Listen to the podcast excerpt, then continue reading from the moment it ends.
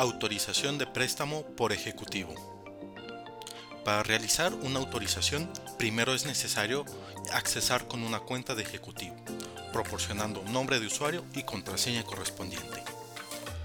En la pantalla principal se muestra un listado de préstamos, en donde podemos ubicar un grupo de criterios de filtrado correspondientes al estatus y rango de fechas de solicitud.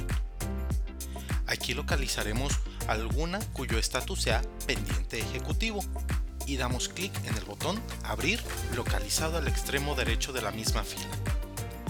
Enseguida se mostrará la pantalla con los datos del cliente y del aval, estos previamente registrados por un promotor, completados por el supervisor y ahora en espera del visto bueno del ejecutivo.